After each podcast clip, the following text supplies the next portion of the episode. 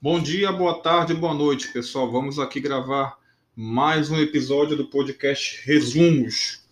Resumos para concursos públicos. Né? Meu nome é Luzio Filho, eu sou servidor público federal de carreira e criei esse podcast para compartilhar conhecimento, ter feedback, aprender e tornar fácil acesso o conteúdo que eu produzo para eu revisar. Às vezes eu ouvi na velocidade 1.5, etc. Certo? Vamos lá. No episódio de hoje nós vamos falar alguns conceitos de direito administrativo, né? Nós vimos princípios no episódio anterior e agora nós vamos ver alguns conceitos. Como eu falei, eu vou tentar fazer episódios independentes, ou seja, episódios que não tenham um requisito anterior necessário para que você escute-os, certo? Eles são independentes, embora harmônicos, ok? Então, conceitos de direito administrativos, conceitos gerais. Bom, Estado. Estado é uma pessoa jurídica de direito público, né? E ele tem características como território soberano, é, alguns elementos, certo? Que elementos são esses? O povo, o próprio território, um governo soberano e o governo soberano. O que, que é o povo? O povo de, é, é, sendo parte de, dos elementos de um Estado, que é uma pessoa jurídica de direito público, ele tem um conceito subjetivo. Ele representa um conjunto de pessoas que falam, por exemplo, a mesma língua, que têm costumes similares, que têm interesses similares, que têm histórias e que têm tradições comuns. Então, esse é o conceito de povo, um conceito bem, bem subjetivo. Tá?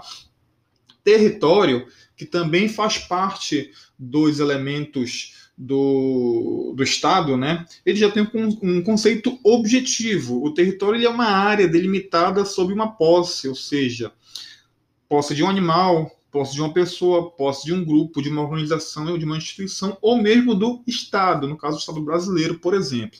Já governo soberano é, é aquele governo que não admite uma ingerência externa, né? Ele, ele, ele é um governo soberano, um governo que é ele que determina o presente e o futuro do, do, do território onde o seu povo está. Tá? Mas atualmente é, tem uma certa flexibilização a respeito dessa não admissão de ingerência externa em virtude especialmente da globalização, porque atos praticados em um território que não tem nada a ver com o nosso, por exemplo, podem ter influência direta. E então existem organismos internacionais que avaliam essa flexibilização com relação à soberania. Mas, via de regra, um governo soberano é aquele que não admite ingerência externa. Tá? Bom, e o povo, um povo num dado território organizado segundo sua livre e soberana vontade constitui justamente o Estado. Tá? E por falar em Estado, nós temos o quê? Nós temos as formas de estados. E aí eu dou uma setinha aqui, formas de estado, né? FE. A gente já entende que, que a forma de estado brasileira é federação, tá? E quais são as possíveis formas? O estado unitário ou um estado federado. O Estado unitário é um Estado com centralização política. Existe apenas um poder político central. Exemplo disso é o Uruguai. O Uruguai é um Estado unitário. Já um Estado federado, existem poderes políticos distintos, ou seja, ocorre uma descentralização política. União, no caso do Brasil, nós temos a União, os estados, os municípios, o Distrito Federal. Né? O Brasil é exemplo clássico de um Estado federado. Tá? Esse, esses, esses três elementos que compõem a nossa federação, União, Estados, municípios e Distrito Federal, na, na, verdade, Distrito Federal, na verdade, são quatro elementos, né? É, eles são dotados de autonomia e eles possuem também receita, receitas próprias, tá? Então, na Constituição, a forma federativa de Estado ela é cláusula pétrea. O que isso quer dizer? Isso quer dizer que ela não pode ser modificada. Então, na nossa Constituição, Estado federado ele não pode ser modificado, por exemplo, através de uma emenda constitucional. Importante registrar que não existe subordinação entre os entes federados, ou seja, a União ela não é chefe dos estados e os estados não são chefe dos municípios e por aí e assim por diante. Não existe essa questão de hierarquia, essa questão de subordinação. O que existe entre esses membros da nossa federação é uma cooperação. tá? Uma cooperação. Cada um deles tem uma capacidade de quê? De se auto-organizar. Como? Através, por exemplo, de uma elaboração de uma Constituição própria. Existem as constituições estaduais, existe a Constituição Nacional. Nos municípios e no Distrito Federal não existe Constituição, mas existe o que a gente chama de lei orgânica. Tá? Existe também esses elementos que compõem nossa federação, a capacidade de auto-administração, que é a capacidade de, por exemplo, organizar os seus próprios quadros, seus próprios órgãos, seus próprios servidores, seus próprios serviços, etc. Então a gente percebe aí que União, Estados, municípios e DF, eles realmente são dotados de autonomia de receitas próprias e que não existe é, subordinação entre eles. Existe uma questão cooperativa, através de convênios, através de acordos de cooperação técnica, entre outras formas de, de cooperação, certo? Nós temos também que lembrar que a doutrina elenca a finalidade do Estado, que consiste no quê? Consiste em alcançar o bem comum. A finalidade do Estado é essa alcançar o bem comum. O Estado ele está para a nossa sociedade, para que o bem comum, ou seja, o bem médio, ele seja alcançado, tá? E o que, que vem a ser Estado de Direito? Estado de Direito, ele é um Estado que se compromete em ser regido por normas e por respeito às autoridades públicas e aos direitos fundamentais. Isso é um Estado de Direito certo? E o que é governo? Governo já é um conjunto de poderes, um conjunto de órgãos constitucionais que são responsáveis por, pelo quê? Pela função política do Estado, tá? E tem algumas competências fixar é, é, é, de, fixar objetivos do Estado. O governo ele precisa fixar, estabelecer objetivos, executar esses objetivos, monitorar, avaliar e, eventualmente, corrigir o caminho para onde estamos seguindo, certo? Uma função mais ou menos política de comando que o governo tem, tá? E o governo ele possui sistemas existe uma relação, por exemplo, entre o legislativo e o executivo para formar um sistema de governo. Essa relação ela pode ensejar, por exemplo, um sistema presidencialista ou, por exemplo, também um sistema parlamentarista, certo? O presidencialismo, mais especificamente o presidencialismo de coalizão, é o sistema, ou seja, é o tipo de relação entre o executivo e o legislativo que é implantado e executado no Brasil, certo? Aqui nós temos o princípio da divisão dos poderes. Nós temos o legislativo, nós temos o executivo e nós temos o judiciário. O nosso presidencialismo tem esses três poderes. Tá? O presidente, na prática, ele acaba sendo chefe de Estado e também o chefe de governo. Ele representa o país tanto externamente quanto internamente. Tá? O presidente também não depende da confiança do legislativo. Por quê? Porque o legislativo não pode simplesmente tirá-lo a qualquer momento. Mas, da mesma forma, o legislativo não está sujeito à dissolução por parte do presidente. Além disso, ele tem um mandato fi fixo. Ele é eleito para isso. Já no parlamentarismo, que é uma outra forma de sistema, tá? De sistema, ou seja, de relação entre o legislativo e o executivo, ele se difere do nosso presidencialismo, porque ele é caracterizado pela colaboração entre o legislativo e o executivo. Ao contrário do presidencialismo, que tem um chefe, um presidente que é ao mesmo tempo chefe de Estado e chefe de governo, no parlamentarismo nós temos duas figuras que representam cada uma dessas funções. Nós temos o chefe de Estado, que pode ser um presidente ou um monarca, por exemplo, né? Esse chefe de Estado, ele tem a função de representação externa, ou seja, ele representa o país externamente, Tá? E temos também o chefe de governo, responsável pela representação interna, que pode ser um ministro, primeiro-ministro ou um conselho de ministros, por exemplo. Tá? Além disso, o primeiro-ministro, que seria mais ou menos equivalente ao presidente, né, no presidencialismo, ele normalmente ele é indicado, quer dizer, desculpa, né? Ele, ele, ele é que tem a responsabilidade da administração interna, estou fazendo confusão dos conceitos aqui, tá, gente? Me desculpa, né? Ele normalmente é indicado pelo presidente ou pelo monarca, tá? Então, o primeiro-ministro, ele normalmente ele é indicado pelo presidente ou pelo monarca no regime parlamentarista.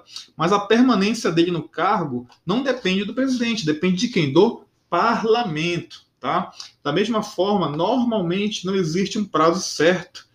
Existe enquanto o quê? Enquanto durar a relação de confiança entre o legislativo e o executivo. Resumindo, sistemas é, políticos existentes é, ocasionados pela relação entre o legislativo e o executivo. O sistema presidencialista, que tem é, é, é, exemplo do Brasil, né? Nós temos o presidencialismo de coalizão, presidente eleito, mandato fixo, ele não depende do, do, do poder legislativo, o legislativo também não depende dele, embora hajam mecanismos de controle, a nossa Constituição, chamada de freios e contrapesos, né? Para um poder poder intervir com prudência no outro, certo? a, a, a, até mecanismos de impeachment, entre outras coisas, né? Mas via de regra eles são independentes, tá? E existe também uma relação de colaboração que é o parlamentarismo, né?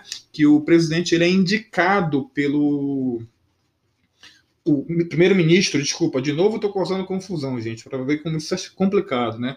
O primeiro-ministro ele é indicado pelo presidente. O primeiro-ministro é tipo gerente interno, administrador, né? O presidente ou o monarca é a representação externa, né?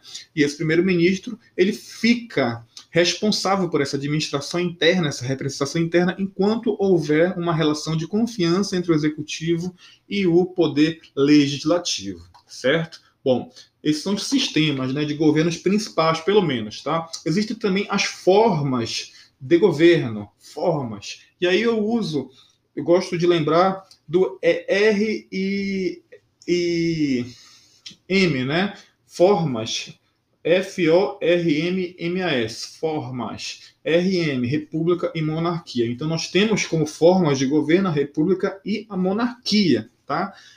É, isso estabelece como vai ocorrer a relação entre os governantes e os governados. Na República nós temos o quê? Características de eletividade, de temporariedade dos mandatos do chefe do poder executivo. Já na monarquia nós temos o que? A hereditariedade, o nascimento, a herança, a vitalicidade. Tá? Então, são formas de governo.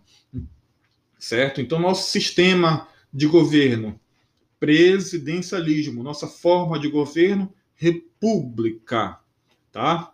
E, nosso, no, e nossa, nossa forma de Estado, FE, federação, o Estado federado, ok? Continuemos. Sistemas de governo e formas de governo, ao contrário da federação, não são cláusulas pétreas na nossa Constituição, ou seja, elas podem por exemplo, ser modificadas por meio de uma emenda constitucional. Registra-se, ok? Então, forma de Estado, federação, que nós temos a União, Estado, Distrito Federal município. Essa federação é uma cláusula pétrea, não pode ser modificada. Sistemas de governo.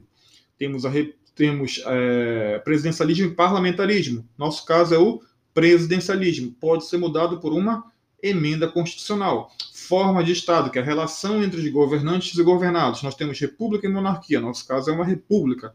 Elas também não são cláusulas pétreas, ou seja, elas podem muito bem ser modificadas por uma emenda constitucional. Continuemos. Alguns conceitos a respeito de administração pública, né? Bom, o que é administração pública? Exatamente. A administração pública é basicamente a função de execução. Tá? Nós temos dois sentidos aí, o sentido amplo e o sentido estrito. No sentido amplo, nós temos a função política e a função administrativa. Ou seja, a função política é a função é, executada propriamente dito pelos cargos políticos, os secretários, os ministros, os presidentes de empresas públicas, etc. Mas eles também exercem funções administrativas, quando eles realizam uma licitação, quando ele, eles realizam um concurso público, etc. Então, isso é em sentido amplo, a administração pública em sentido amplo, vai desde, desde o, o, o a abrangência de, de, de, de lidar com, com, com, as questões políticas, com os acordos políticos, à função administrativa. Já a administração pública, em sentido estrito, ela foca apenas na função administrativa, ou seja, no dia a dia, que é responsável por fazer a máquina pública funcionar. Além disso, nós temos a administração pública em sentido objetivo, também chamado de sentido material ou sentido funcional. O que isso quer dizer? A administração pública em sentido objetivo cuida da atividade administrativa. Por exemplo, o que se faz e como se faz. Tá? Já a administração pública em sentido subjetivo também chamado de administração pública em sentido formal ou orgânico, já está focado no quê? Nos órgãos, na entidade, na estrutura, ou seja, nos agentes políticos. Quem vai fazer? Então temos mais dois tipos de classificação de administração pública: sentido objetivo e sentido subjetivo. Sentido objetivo, ou seja, é foco, é aquilo lá. O que é que tu vai fazer? Como tu vai fazer? Sentido subjetivo é quem vai fazer, certo? Que órgãos? Que entidades? Que agentes públicos? Quem vai fazer? Tá? Então, sentido objetivo é aquela coisa materializada, por isso chamado de material, é aquela coisa funcional, mão na massa. Tá? Já o sentido subjetivo, uma coisa mais formal, formalismo, é a criação de uma entidade, de uma empresa pública, uma coisa mais orgânica, em termos de organismo. Por isso chamado de sentido subjetivo, formal ou orgânico. Tá? Então, isso é essas características de administração pública nós devemos entender. E a intervenção federal, como é que funciona? Via de regra, intervenção federal ela não é permitida. A União não pode intervir diretamente sobre os municípios localizados em Estados membros. Não tem essa competência. A União, como eu falei lá anteriormente, não existe hierarquia, então não tem essa competência. Entretanto, tem exceção. A União pode intervir, por exemplo, em municípios que estejam localizados em territórios federais. Tá? Então, se tem um município dentro de um território, pode ser usado. Ah, professor, mas que território, por exemplo? Nós não temos mais territórios federais hoje, mas se for criado, é, a União pode intervir naquele município que está dentro de um território federal. Já tivemos. Se eu não me engano, Fernando de Noronha era um território federal antes, que hoje é o estado de Pernambuco, né? Acho que Amapá também era território federal, e hoje é o estado da Amapá. Eu não lembro se o terceiro era Roraima ou Rondônia, não lembro. Mas já tivemos territórios federais. Então, se há municípios dentro de um território federal, a intervenção federal ela é permitida. Como nós não temos nenhum território federal atualmente, essa intervenção federal ela não faz sentido prático, mas é bom saber desse conceito. Bom, o episódio de hoje estava programado para falar a respeito desses conceitos, espaços sobre direito administrativo. Eu espero que tenham sido claros e sirvam de aprendizado para todos vocês. Até a próxima. Tchau, tchau.